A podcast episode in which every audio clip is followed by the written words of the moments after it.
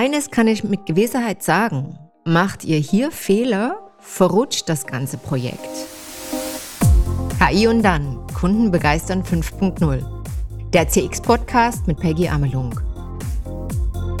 Alles rund um Experience Design, das richtige Kundenmindset und wie ihr personalisierte und vertrauenswürdige Momente für eure Kunden schaffen könnt. Herzlich willkommen zu einer neuen Podcast-Folge Bonus Dias aus dem Podcast-Studio hier in Barcelona. Customer Experience brauchen wir jetzt mittlerweile nicht mehr zu übersetzen. Fast jeder weiß, was damit gemeint ist. Corona spült es an die Oberfläche und in die Chefetagen. Wenn es heute darum geht, das Thema Customer Experience im Unternehmen zu etablieren, treffen wir auf erhebliche Herausforderungen. Kundenbegeisterung, alle wollen es, aber die wenigsten wollen sich damit beschäftigen. Und noch schlimmer, viele wissen alles besser. Warum? Weil wir auf Eigentümer oder Führungsmitarbeiter treffen, die im Grunde die Veränderung wollen, ja auch den Weg mitgehen, beziehungsweise ihn sogar zum Teil anstoßen, aber nicht die einzelnen Schritte überblicken und im Detail im Thema selbst stehen.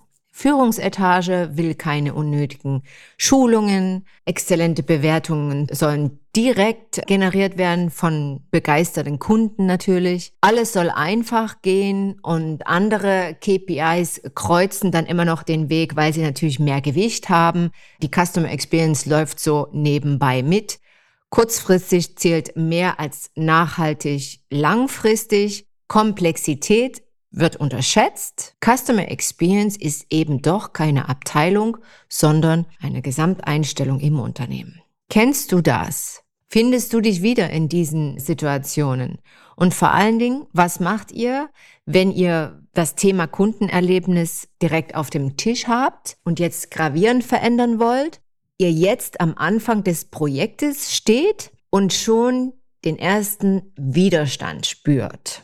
In dieser Folge gebe ich euch fünf einfache, äh, wirklich äh, Tipps aus Erfahrung der letzten Jahre in der Zusammenarbeit mit den verschiedensten Unternehmen und auch in den verschiedensten Strukturen, wo ich natürlich immer wieder auch auf so ein Persönlichkeitsbild getroffen bin, in den verschiedensten Situationen beziehungsweise auch in den verschiedensten Ebenen, sei es selbst die Eigentümer oder Manager oder auch Mitglieder im Team. Fangen wir an mit Punkt eins. Das ist ein entscheidender Punkt. Identifiziert ganz klar, wer ist der Entscheider? Der Eigentümer, der General Manager, der Hotelmanager oder der Geschäftsführer oder der Abteilungsleiter für das Projekt, was ihr jetzt da vielleicht anstoßen wollt. Eines kann ich mit Gewissheit sagen. Macht ihr hier Fehler, verrutscht das ganze Projekt. Aus eigener Erfahrung musste ich lernen, genau an der Stelle meine Hausaufgaben genau zu machen. Besonders bei familiengeführten Unternehmen ist der Entscheider oft nicht immer gleich derjenige, der an vorderster Front im Unternehmen agiert. Schaut da genau hin, fragt nach, das spart euch eure Zeit und auch die Zeit natürlich des gesamten Teams, spart Energie und garantiert so den reibungslosen Verlauf und schlussendlich den Erfolg des Gesamtprojektes. Macht klar, wer trifft die Entscheidungen. Punkt zwei: Holt eure Partner im Projekt ab. Fragt zu Beginn jeden Einzelnen, was ihnen am wichtigsten ist. Was sind die so-called Hot Buttons, die Prioritäten? Das macht ihr am besten schriftlich und habt das auch immer zur Hand im Projektverlauf. Da kann man auch Veränderungen eintragen beziehungsweise Zusätze.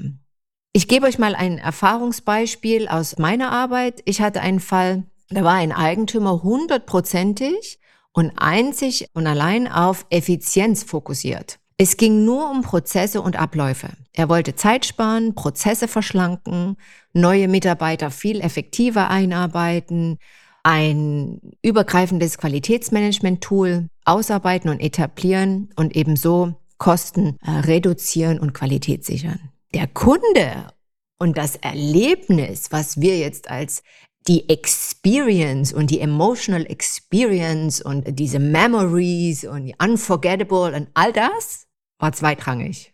Soweit, so gut. Der Manager, im ganzen Gegenteil, dem ging es schon um das Kundenerlebnis. Er war nämlich derjenige, der im Tagesgeschäft mit genau diesen Herausforderungen zu tun hatte. Er war derjenige, der mit Beschwerden abgeben musste, die auch handeln musste und ja, im besten Fall natürlich auch umdrehen musste zu positiven Kundenkommentaren in Social Networks. Und dem war das schon alles äußerst wichtig. Was habe ich gemacht? Ich habe mich mit dem Hotelmanager zusammengesetzt und jeden einzelnen Prozess so umgestellt, dass sie sowohl kundenfreundlich als auch effizient wurden. Und für den Eigentümer habe ich in meinen Report ein Dashboard angelegt, das ihm genau aufgezeigt hat, welche Prozesse wann und wie und wo aktualisiert wurden. So hatten beide im Prinzip ihr Feedback individuell nach ihren Hot-Buttons ausgerichtet. Geht also auf individuelle Prioritäten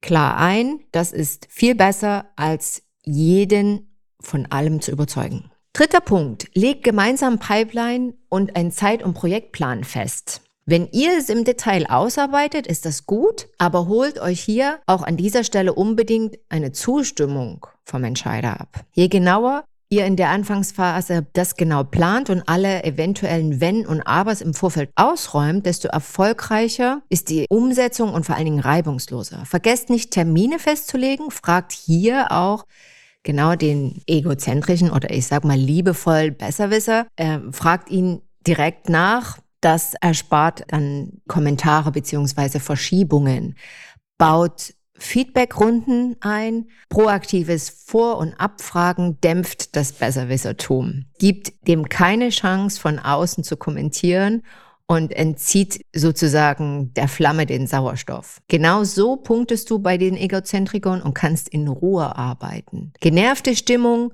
Anspannung und Angst vor der nächsten Bemerkung fällt an dieser Stelle flach. Vierter Punkt. Zeige Geduld, Kommunikationsstärke und die Bereitschaft zur Kooperation. Besonders Egozentriker wollen immer noch mal was verändern, stellen Methoden in Frage, gehen noch mal zurück. Können wir das nicht doch anders machen? Ach, das habe ich doch gleich gewusst. Immer bereit, Kritik zu üben und auch immer bereit für den Angriff. Mein persönlicher Tipp hier bezüglich der Kommunikation, Nehmt es nicht persönlich, ganz wichtig. Denn es handelt sich hier um ein generelles Verhaltensmuster, unabhängig von dir. Versucht im Gegensatz dazu, das Gegenüber und seine Persönlichkeit besser kennenzulernen, noch besser kennenzulernen und nehmt dir hier das Disk-Modell zur Hilfe. Es wurde von William Moulton Marston entwickelt und auch 1979 von John Geyer als Persönlichkeitstest weiterentwickelt. Das Ganze gibt es seit 2008 auch als Online-Test. Wenn du selbst mal nachschauen willst, gib einfach ein Everything Disk. Du findest da alle Informationen dazu. Nur so viel. D bedeutet so viel wie dominant. I bedeutet initiativ. S stetig und G gewissenhaft. Das hilft dir dann in der Art und Weise, wie du mit dem Gegenüber im Speziellen sprichst, umgehst. Ob schnell, kompakt, direkt kommuniziert im Einzelgespräch oder eher doch diplomatisch, kühl, planerisch oder ganz anders, emotional, mit großer Rede, die Fakten in Geschichten malerisch verpacken? Finde es heraus. Das Disk-Modell. Schaffe Rahmen, das noch zur Kommunikation für agiles Arbeiten beziehe die Egozentriker und Besserwisser immer direkt mit ein, und zwar bevor sie sich in der Besserwisserrolle einspielen können, will ich mal sagen, oder aufspielen können. Sei anpassungsfähig und gehe auf Vorschläge ein. Letzter Punkt, fokussiere dich auf Meilensteine. Setze kleine Schritte um. Dinge, die sofort sichtbar sind. Meilensteine sind wirksamer, weil die gesteckten Ziele manchmal zu weit entfernt sind. Und uns fehlt da die Orientierung. Sie erscheinen unerreichbar irgendwo am Horizont. Das gibt Raum für den Besserwisser, immer wieder reinzukreuzen, Störkommentare zu hinterlassen. Besser sind da eben unmittelbare Zwischenziele. Legt also die Meilensteine gemeinsam im Team fest, nehmt an der Stelle bewusst die Ideen der Egozentriker als erstes auf und wenn er dann die Meilensteine erreicht, fühlt sich nicht nur das Team hoch motiviert, sondern die, unsere liebevollen Teammitglieder oder Entscheider oder in welcher Rolle auch immer, der egozentrischen Art, laufen dann eben auch mit geschwollener Brust auf, fühlen sich extrem gesehen und natürlich bestätigt. So gelingt das Projekt, alles für den Kunden von ganz alleine. Zusammenfassend für euch nochmal, um ein Customer Experience Projekt erfolgreich umzusetzen, braucht es in erster Linie einen smarten, empathischen Umgang mit sogenannten Besserwissern. So nennen wir sie mal. Ja, manchmal sind es auch die Entscheider, aber anstatt mit Angst und Unwohlsein und Panik vor den unliebsamen Kommentaren, vor Gefühlen, die das Projekt lähmen, rate ich euch, bleibt cool, argumentiert immer positiv mit den Vorteilen und bewahrt eine offene Kommunikation. Ergänzt langfristige Ziele durch mittelfristige Meilensteine und feiert diese dann auch gebürtig. Ganz wichtig, Egozentriker wollen die Mitte, deshalb bezieht sie immer mit ein. Fragt sie lieber einmal mehr, anstatt sie aus Unwohlsein zu umgehen.